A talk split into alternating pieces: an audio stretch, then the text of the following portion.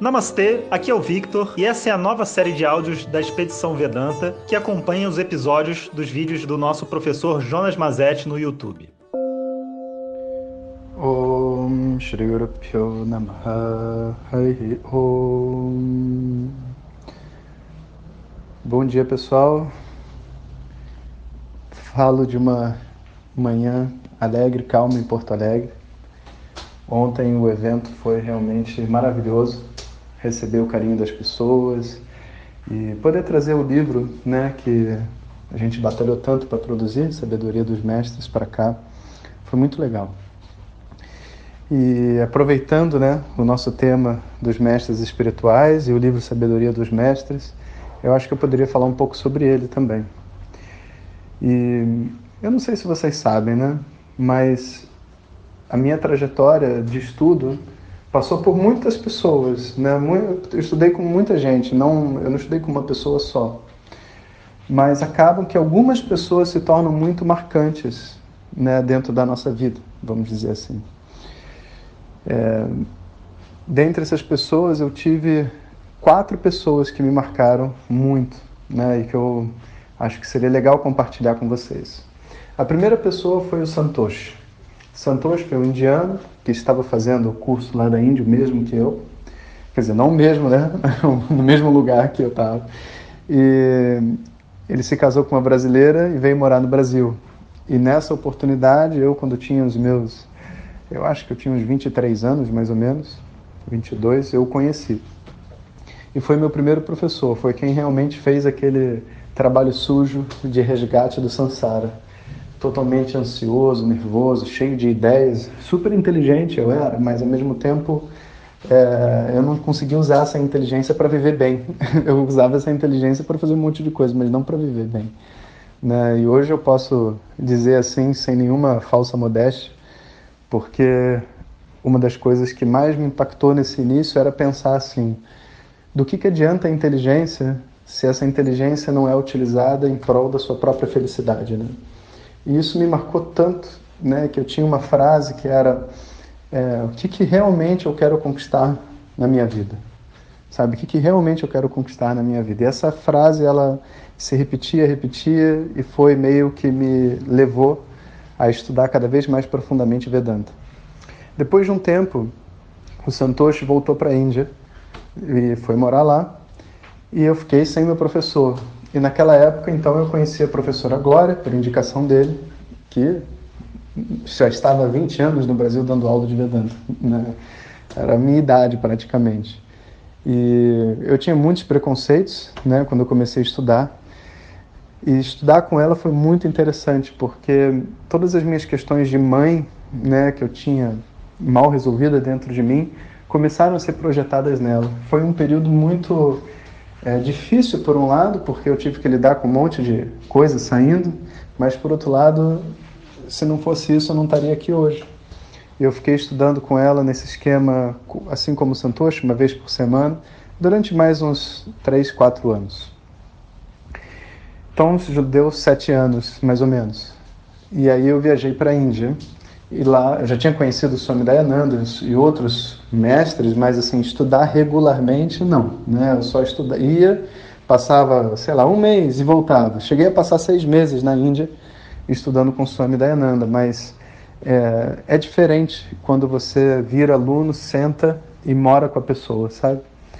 E, então eu queria essa oportunidade de fazer esse curso. Graças a Deus o curso ocorreu já estava 10 anos que o curso não ocorria, e o curso ocorreu exatamente quando eu podia ir. Na época eu morava com a minha avó e ela tinha se mudado para uma outra cidade para poder ser cuidada pela minha mãe.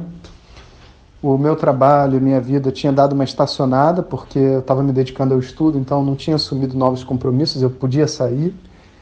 Então eu simplesmente deixei tudo para trás e fui morar na Índia. E lá eu fiquei a princípio para passar três anos, mas o curso acabou durando quatro anos, quatro anos e meio. E nesse curso, então, eu tive, vamos dizer assim, a bênção né, de poder sentar aos pés do Swami Dayananda e do Swami Sakshat Kritananda, que foram os dois mestres desse curso que eu fiz. E de verdade mesmo, sabe? a grande bênção de você estar ali, ela é multicolorida. Um lado é você estar recebendo o conhecimento de uma pessoa que só faz isso da vida e vive a vida dedicada a abrir a mente das outras pessoas. Então, realmente é fenomenal. Um segundo ponto também é que, assim, ao sentar com eles e estar ali estudando, você começa a ver exatamente o que eu digo nesse vídeo, sabe? Que os mestres são pessoas normais. Pessoas normais porque são pessoas. Mas, de verdade, carregar esse conhecimento consigo não tem nada de normal, é especial mas é uma pessoa normal que carrega algo especial. E não uma pessoa especial, sabe, que conta algo de anormal. Isso não. É uma pessoa normal que carrega algo especial. Isso faz dela especial para nós. Né? Uma outra pessoa vai olhar o Swami Sakshat e não vai achar nada demais, o Swami Dayananda. Por quê?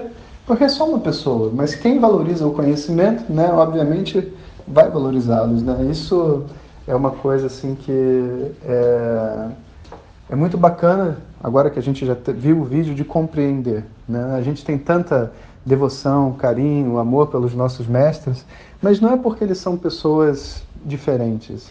É só porque são pessoas que dedicaram a vida para trazer esse conhecimento, para manter o conhecimento por aqui e merecem o nosso respeito, né, o nosso carinho. Então a gente tem uma oportunidade de ver, vê-los como uma pessoa normal e vê-los como que eles agem na vida deles, sabe?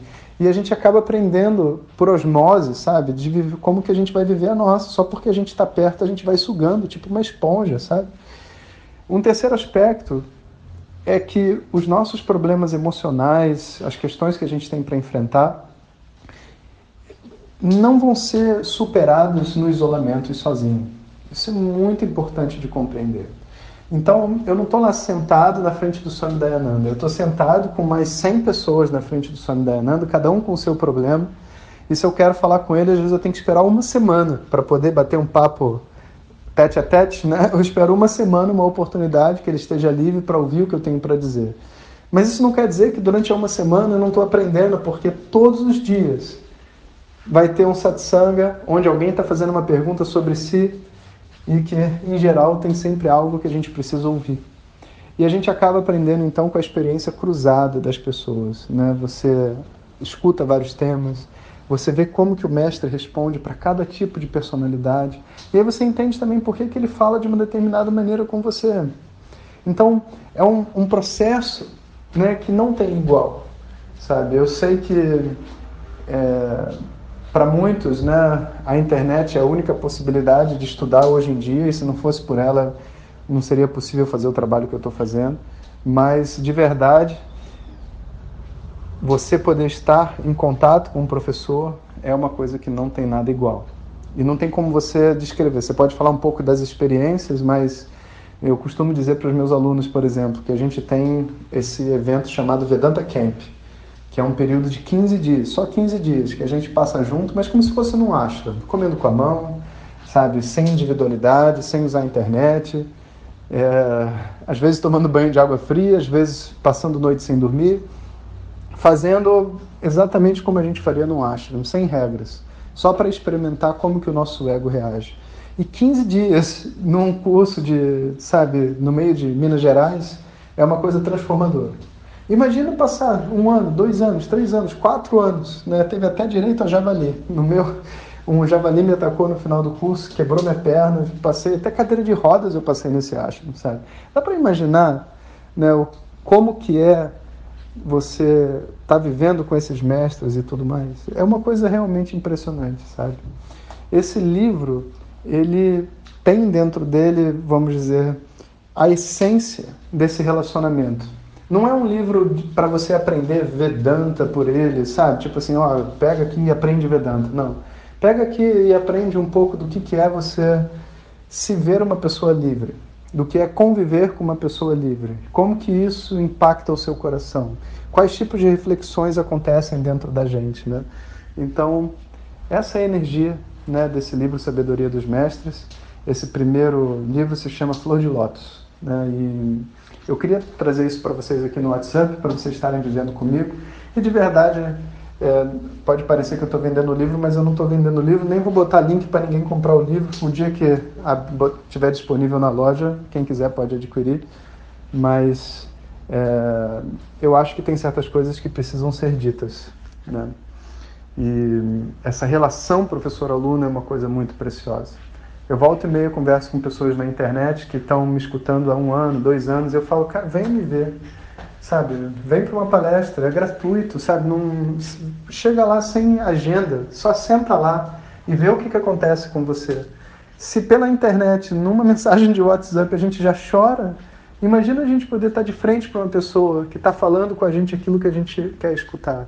Essa é a experiência, sabe, de viver o Vedanta, de viver essa tradição de ensinamento. E eu desejo que todos possam ter essa experiência se desejarem. Né? Então, um bom dia para vocês e amanhã é domingo, então nós não temos novos é, áudio nem vídeo amanhã. E na segunda-feira a gente retoma então com nosso nossa última semana de expedição Vedanta, né? E com mais um desses vídeos maravilhosos que a equipe está de parabéns realmente. Um abraço a todos. Hariom. Muito obrigado por ter escutado. Assista aos vídeos da expedição no canal do YouTube Jonas Mazetti, coloque seus comentários e compartilhe com os amigos. Muito obrigado. Om Tat Sat.